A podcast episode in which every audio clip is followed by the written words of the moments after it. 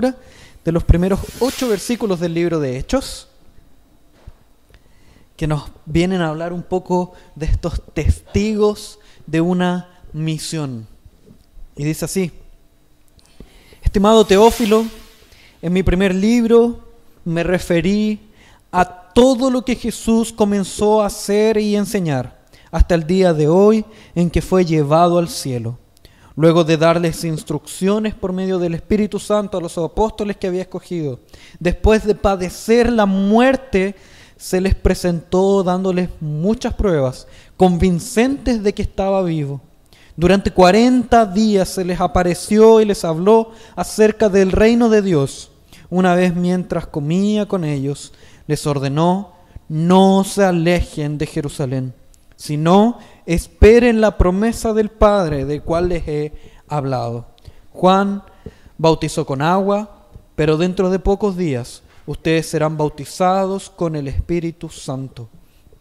Entonces los que estaban reunidos con él le preguntaron, Señor, ¿es ahora cuando vas a restablecer el reino de Israel?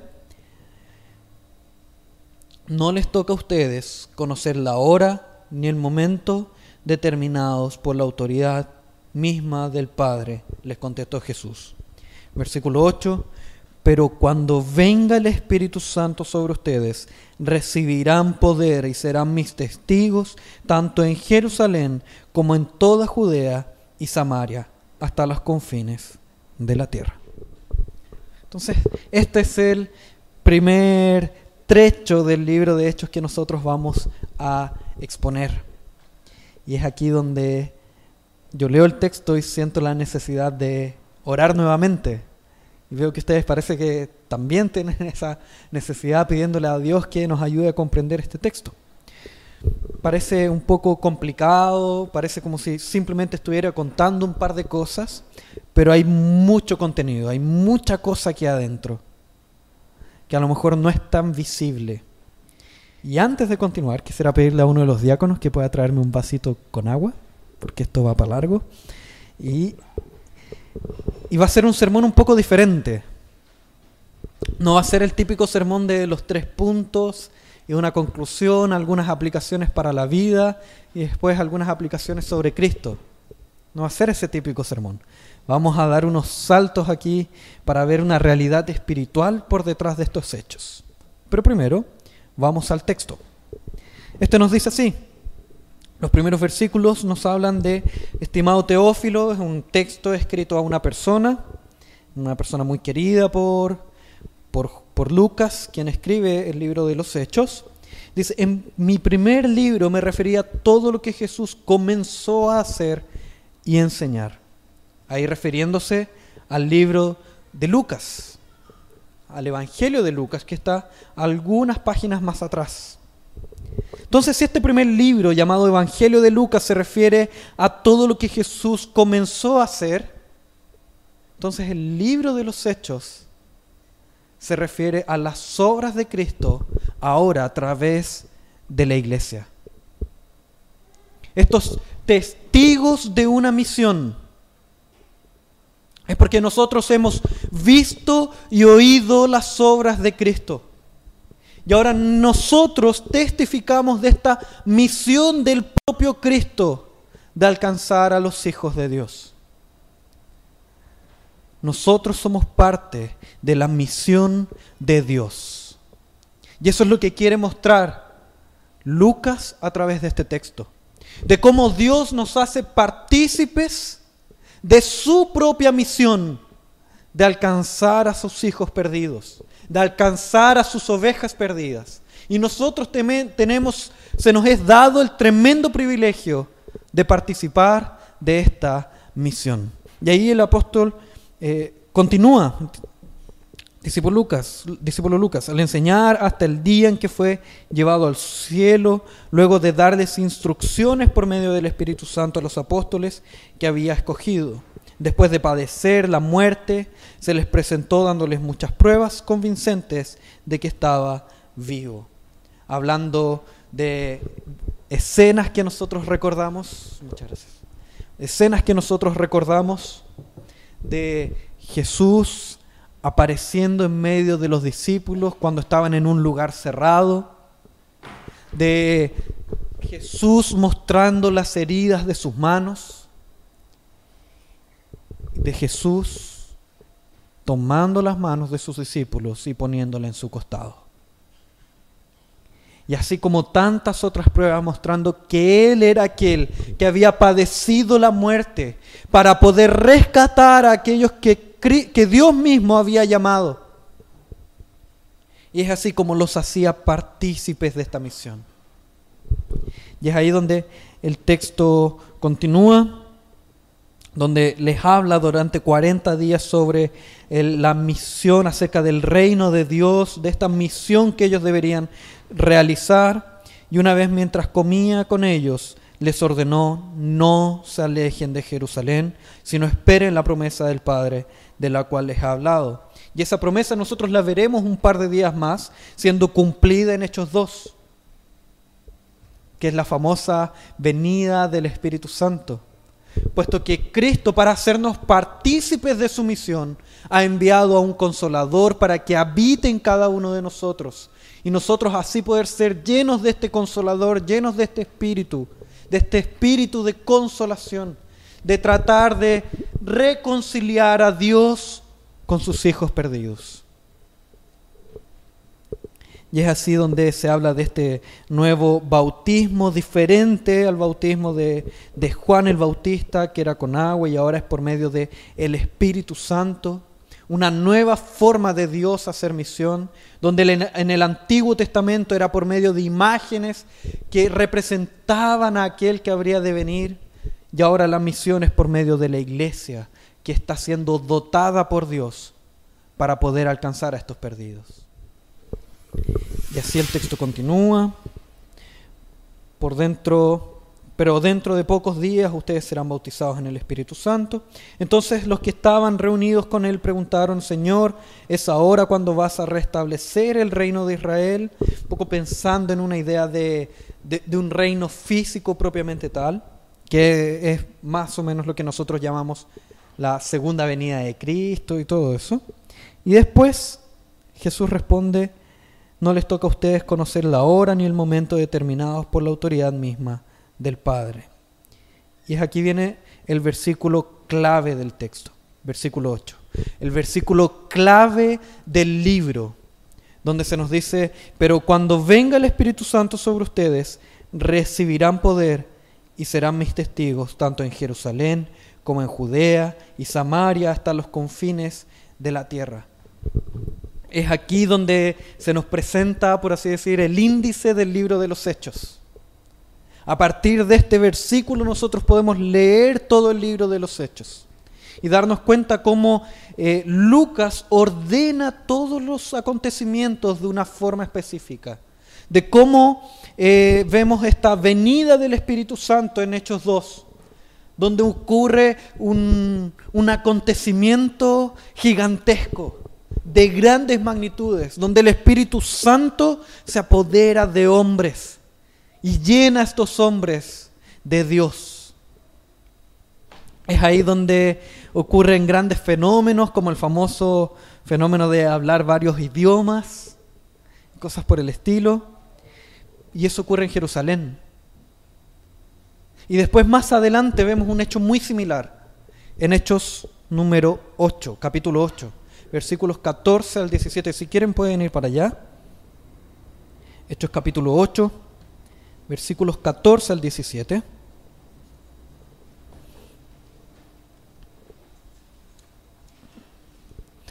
Vemos como en el propio título que aparece arriba del versículo 4 dice Felipe en Samaria. Y es aquí donde del 14 al 17 se nos dice lo siguiente. Cuando los apóstoles que estaban en Jerusalén se enteraron de que los samaritanos habían aceptado la palabra de Dios, les enviaron a Pedro y a Juan. Estos al llegar oraron por ellos para que recibieran el Espíritu Santo, porque el Espíritu aún no había descendido sobre ninguno de ellos. Solamente habían sido bautizados en el nombre del Señor Jesús. Entonces Pedro y Juan les impusieron las manos y ellos recibieron al Espíritu Santo. Y también esto ocurre después en el capítulo 10, donde vemos cómo Pablo o Saulo en Damasco, perdón, capítulo 10, donde vemos cómo Cornelio y, la visión de Pedro sobre cómo el mundo gentil había recibido también el Espíritu Santo. Y cómo el mismo Espíritu que había posado sobre ellos también había alcanzado los confines de la tierra. Entonces tenemos en Hechos, en Hechos 2 al Espíritu Santo alcanzando a los de Jerusalén, Hechos 8 al Espíritu Santo alcanzando a los de Samaria y en Hechos 10 alcanzando los confines del mundo conocido de aquella época. Y en Hechos 19 se nos repite el mismo hecho, donde Pablo alcanza con el bautismo de Cristo a nuestros hermanos también de los confines de la tierra. Y es así como en este versículo vemos todo el libro de Hechos resumido. Pero ¿qué tiene que ver esto con un sermón diferente? Porque ahora vamos a saltar al libro de Apocalipsis capítulo 12, donde vamos a ver la realidad por detrás de este hecho. Los jóvenes hace bastante tiempo trabajamos este mismo texto y ya son expertos en Apocalipsis 12, así que pueden conversar con ellos si surgen dudas. Y en Apocalipsis 12 tenemos lo siguiente. ¿Qué es lo que ocurre en tras bambalinas de lo que acabamos de leer? Dice lo siguiente.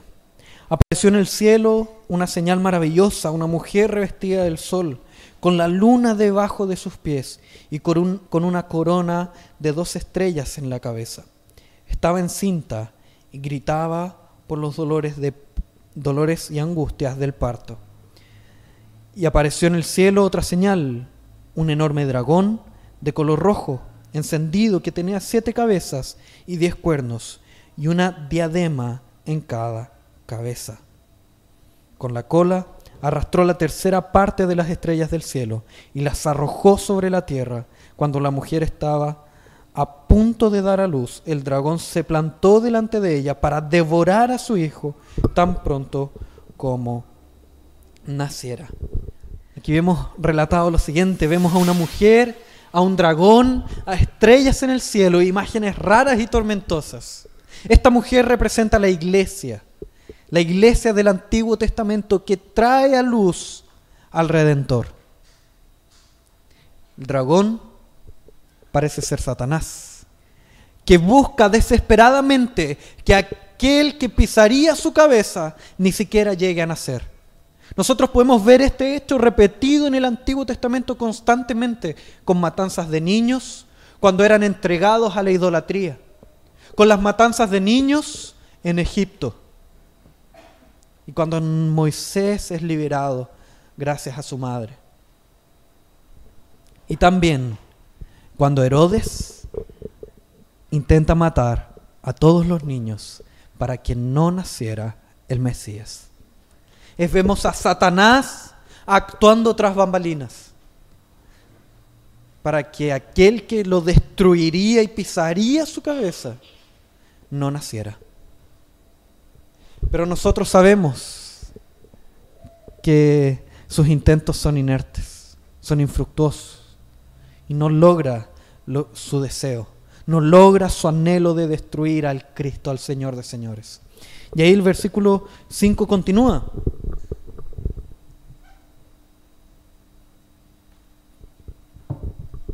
Nos dice, ella dio a luz un hijo varón que gobernará a todas las naciones con puño de hierro. Pero su hijo fue arrebatado y llevado hasta Dios, que está en su trono. Y aquí vemos la obra de Cristo. Vemos cómo Cristo en estas resumidas y pequeñas palabras murió, resucitó y ascendió a los cielos. Realizó su obra perfecta de salvación y ahora está a la diestra de nuestro Dios, abogando por cada uno de nosotros. Y el versículo 6 continúa, dice, la mujer huyó al desierto, a un lugar que Dios le había preparado, para que allí la sustentaran durante 1260 días. La idea de que la iglesia está siendo cuidada por Dios. El texto continúa, versículo 7, se desató entonces una guerra en el cielo. Miguel y sus ángeles combatieron al dragón. Este y sus ángeles a su vez le hicieron frente pero no pudieron vencer y ya no hubo lugar para ellos en el cielo. Así fue expulsado el gran dragón, aquella serpiente antigua que se llama Diablo y Satanás, y que engaña al mundo entero, junto con sus ángeles, fue arrojado a la tierra. Entonces vemos lo siguiente, cómo antes de esta maravillosa obra de Cristo, nosotros teníamos un acusador delante de Dios y ahí podemos recordar la historia de Job. Cómo Dios llama a sus ángeles a su presencia para que le rindieran cuentas. Y misteriosamente, entre medio de los ángeles de Dios, había uno llamado Satanás. Y es ahí donde Dios se acerca a preguntarle, ¿dónde andabas? Y Satanás responde, de rodear la tierra y andar por ella. Cuando uno le pregunta a un niño, ¿dónde andabas? ¿Dónde estabas? Básicamente lo que le está diciendo es, ¿dónde miércoles estabas que no estabas aquí donde te corresponde estar? Es esa la idea. Es porque el lugar parece ser que el lugar de Satanás en los tiempos de Job era el cielo. Era donde él debía estar. Es por eso que Dios le pregunta, ¿dónde andabas? ¿Dónde estabas que no estabas aquí en el lugar donde te corresponde estar? Pero con la maravillosa obra de Cristo, ahora Satanás es expulsado de los cielos, ya no tiene lugar en los cielos, ya no hay ningún espacio para él, porque no hay espacio para un acusador donde está sentado ahora el abogado. Gracias a la sangre de Cristo, Él fue completamente expulsado y ya no existe absolutamente nadie que te pueda acusar delante del Padre. Ya no existe nadie que pueda decir, mira al Guillermo los pecados que está cometiendo. Mira cómo está viviendo tu hijo. Mira cómo denigra tu nombre tu hijo. No hay nadie que pueda acusarte delante del Padre porque ahora tenemos un abogado delante de Dios. Y es ahí donde el texto continúa, donde en el versículo 10 dice, luego oí en el cielo un gran clamor, han llegado ya la salvación y el poder y el reino de nuestro Dios, ha llegado ya la autoridad de su Cristo, porque ha sido expulsado el acusador de nuestros hermanos el que los acusaba día y noche delante de nuestro Dios. Ellos lo han vencido por medio de la sangre del cordero y por el mensaje del cual dieron testimonio. No valoraron tanto su vida como para evitar la muerte. Es aquí donde vemos que la victoria de los santos, nuestra victoria, es la victoria de Cristo. Es la victoria de la cruz de Cristo. Y es ahí donde radica nuestra victoria. Y está bien ahí donde erradica nuestro testimonio. Ese es el testimonio de una misión, de esa misión de Cristo por salvar al mundo. Ese es nuestro testimonio.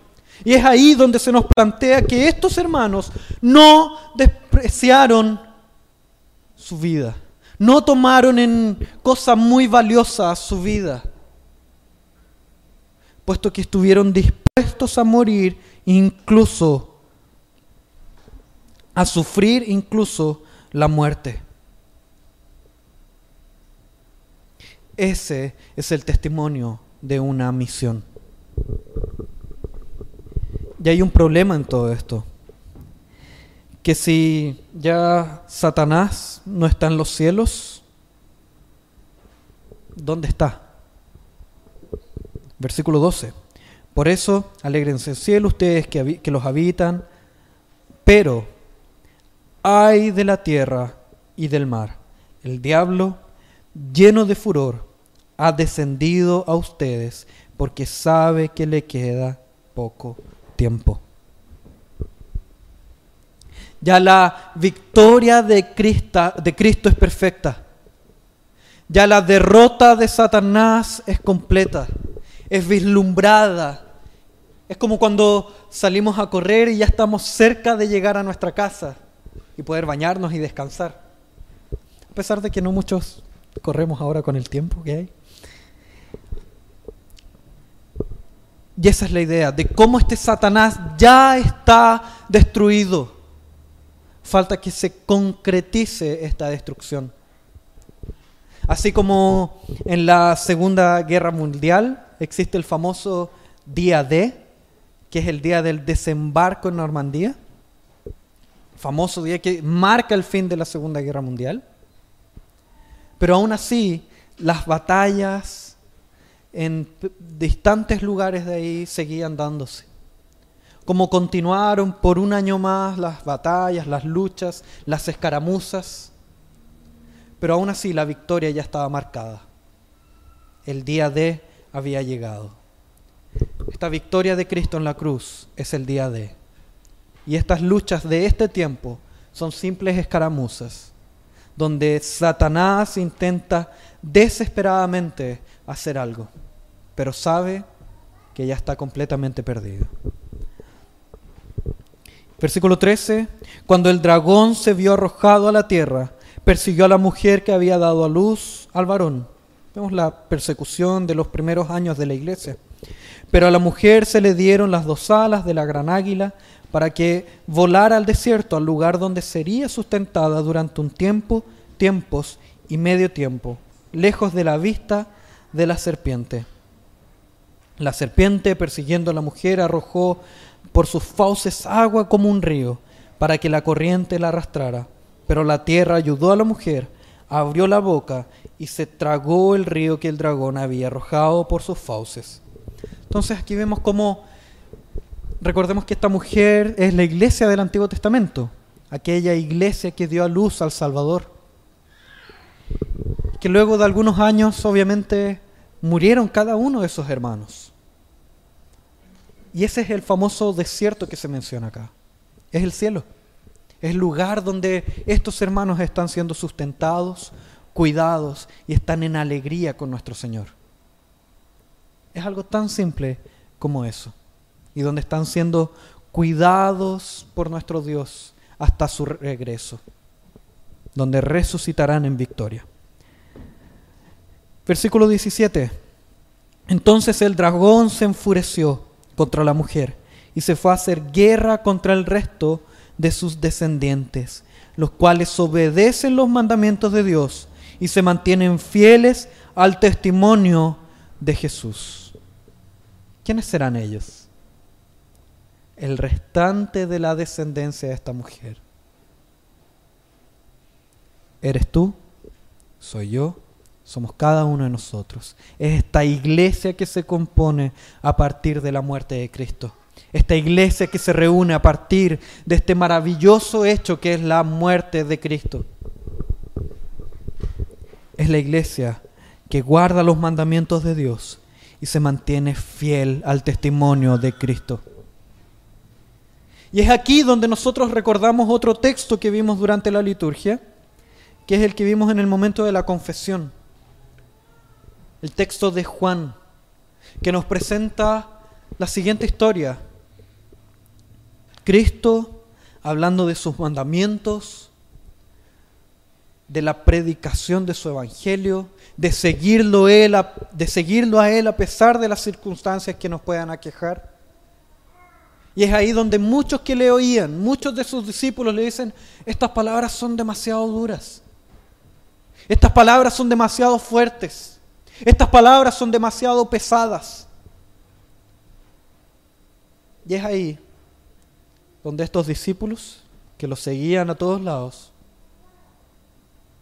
comienzan a, comienzan a dar pasos en dirección contraria y se empiezan a alejar. Y es ahí donde Cristo se levanta, se gira hacia sus doce discípulos, hacia los doce apóstoles, y les pregunta, ¿acaso ustedes también se van a ir? ¿Acaso ustedes también me van a dejar acá? ¿Acaso ustedes también van a partir? Jesús no se levanta diciendo, no, por favor, ustedes no se vayan. Jesús no se levanta diciendo, por favor, quédense acá, yo voy a ablandar las palabras. Jesús no se levanta y se gira diciendo, no, no, no, no, yo voy a cambiar el discurso, voy a ser más, más claro, más simple, voy a aclarar todo esto. Voy a ablandar este mensaje. Voy a azucarar un poco más esto. Voy a hacerlo más cómodo para ustedes. Jesús se levanta y le pregunta a sus dos, ¿acaso ustedes también se van con ellos? Y es ahí, lleno del Espíritu Santo, Pedro se levanta y dice, ¿atrás de quién iremos?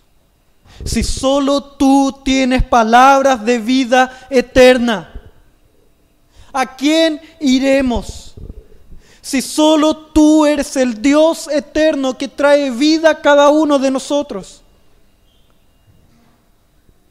Y esa es, la confrontación que el libro de los hechos trae a nuestro corazón. Si acaso nosotros seremos de aquellos discípulos que al escuchar estas palabras duras, seremos aquellos que salen corriendo, dejando de dar testimonio, dejando de testificar de esta maravillosa misión de Cristo. Seremos aquellos que al leer que el testificar de la misión de Cristo trae muerte, trae persecución. Seremos aquellos que dicen, este es un camino demasiado duro para mí. Este es un camino que yo no quiero seguir. Mejor vivir una vida tranquila, mejor vivir una vida en paz, mejor vivir una vida sin confrontación. O seremos como Pedro, que se levanta, Señor, yo no tengo a nadie más en los cielos sino a ti. ¿Quién puedo seguir yo en la tierra sino a ti, oh Dios? ¿A quién tengo yo en los cielos sino a ti, oh Padre? Seremos como Pedro que nos levantaremos y diremos, yo no tengo absolutamente nada de valor, sino que la palabra del testimonio de Cristo. Y yo puedo despreciar mi vida hasta la muerte porque yo sé a quien he amado. Yo sé tras de quién han seguido mis pasos. Yo sé quién es aquel que murió en la cruz por mí. Yo sé en quién he creído. Yo sé lo que mis ojos han visto, que es este Dios maravilloso, este Dios de milagros. Este Dios que hace un milagro tan grande en mi vida que transforma mi corazón de piedra a un corazón de carne y ahora puedo arrodillarme delante de Dios. Ese milagro tan grande que yo era aquel que se arrodillaba solamente delante de una estatua de mí. Y ahora mis rodillas solo se doblan delante de la cruz de Cristo. ¿Qué milagro más grande que ese? Que el de transformar a cada uno de nosotros. De aquellos rebeldes, hipócritas, a hijos de Dios.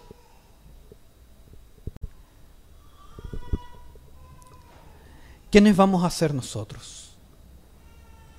¿Quiénes seremos nosotros? ¿Seremos como los discípulos que testificaron en Judea, Jerusalén, Samaria y los confines de la tierra? Seremos aquellos que entendieron este mensaje, que fueron clavados en esta cruz junto con Cristo y que confían plenamente en la resurrección de Cristo y que esa resurrección también nos resucitará y que por lo tanto creemos y sabemos quién es el santo de Dios y que ese santo también resucitó y nosotros también resucitaremos y esa es nuestra esperanza. Y por lo tanto en este mundo nada tiene valor para mí todo es pasajero en este mundo. todo pasa en un abrir y cerrar de ojos. Pedro nos dice que somos los más dignos de conmiseración, de que sientan pena por nosotros si nuestra esperanza estuviera en este mundo. Él entendió perfectamente que nuestra esperanza no puede ser depositada en este mundo, porque es un mundo pasajero, porque nuestra vida está en contemplar al Eterno, en vivir para la gloria de aquello que es eterno. Y nosotros, como iglesia, buscamos desesperadamente, teniendo este gran y maravilloso privilegio de contemplar a aquel que es eterno, perfecto y todopoderoso. Y corremos y huimos para colocar nuestra esperanza en figuras de barro. Colocar nuestra esperanza en el polvo de nuestros propios cuerpos. Colocar la esperanza en aquellos pequeños reinados que nosotros creamos. Y en vez de recibir este privilegio de ser testigos de la maravillosa obra de Dios en la cruz, de testificar de esta misión de Cristo, nosotros comenzamos a testificar de estas pequeñas misiones de nuestro propio reino. Y es ahí donde caemos. Y es ahí donde también estos discípulos cayeron. donde vemos que el mismo que en el libro de Juan dice, ¿a quién iremos si solo tú tienes palabras de vida eterna? Es el mismo que después de la muerte de Cristo lo niega tres veces seguidas.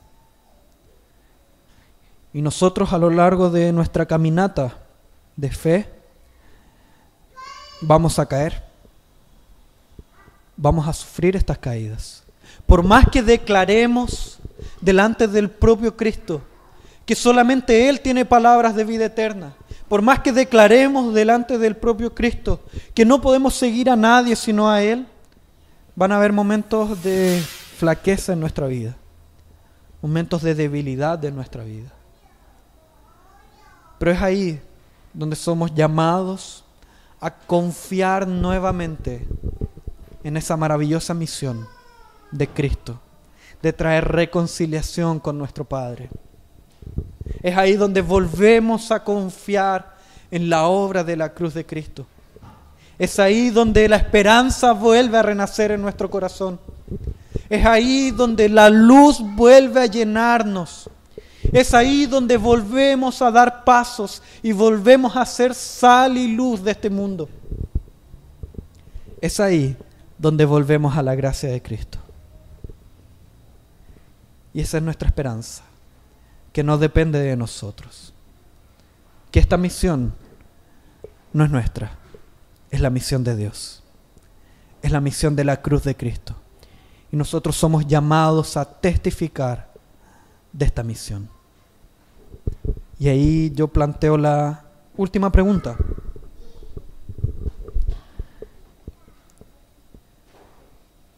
¿Qué tanto nosotros estamos disfrutando de este privilegio de ser testigos de esta misión de Cristo?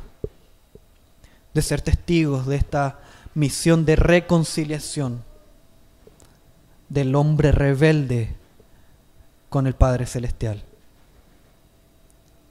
¿Qué tanto nosotros estamos dando como podemos leer en Hebreos incluso, hasta la sangre por causa del Evangelio de Cristo. Y esto no lo digo de forma poética. Muchas veces nosotros hablamos de, especialmente cuando se habla de misiones y congresos de misiones, de estar dispuestos de hasta morir por el Evangelio.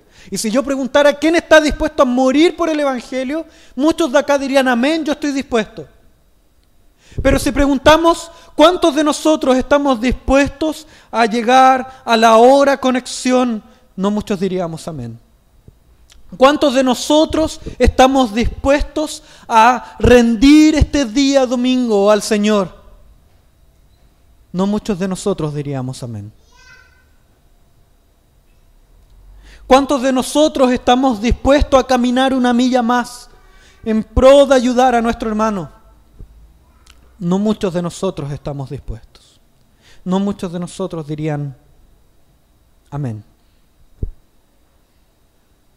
Si yo preguntara cuántos de nosotros estamos dispuestos a negarnos a nosotros mismos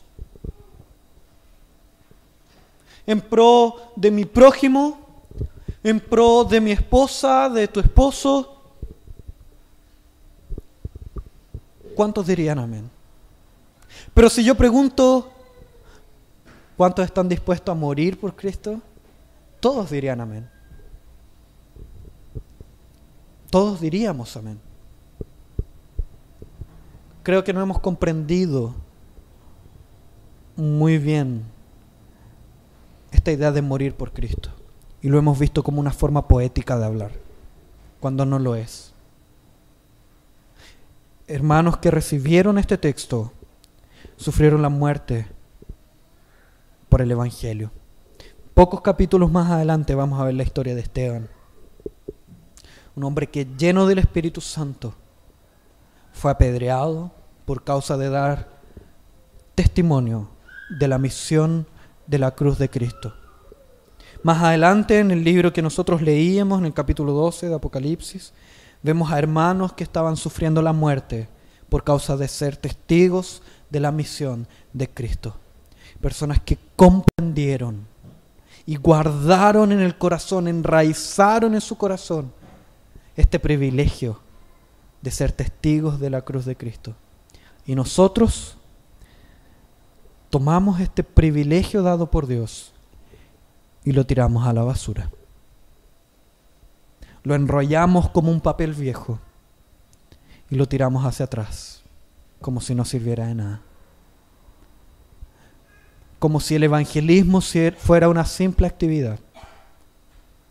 Como si el evangelismo fuera un simple acto gracioso en el cual nos reunimos con nuestros hermanos y vamos a reírnos un rato, a dejar, de, dejar el estrés del trabajo de lado. Y hemos olvidado que estamos testificando de la misión de Cristo de alcanzar a aquellos que están perdidos. Que Dios nos ayude a ser testigos de esta misión. A que nuestro corazón de una vez por todas sea,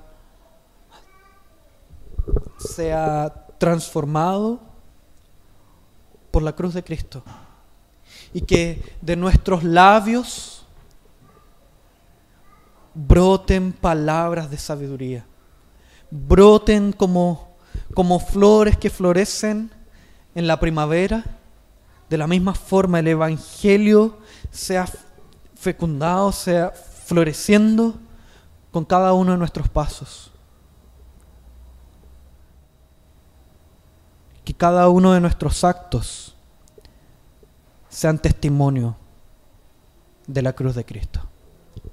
Oremos.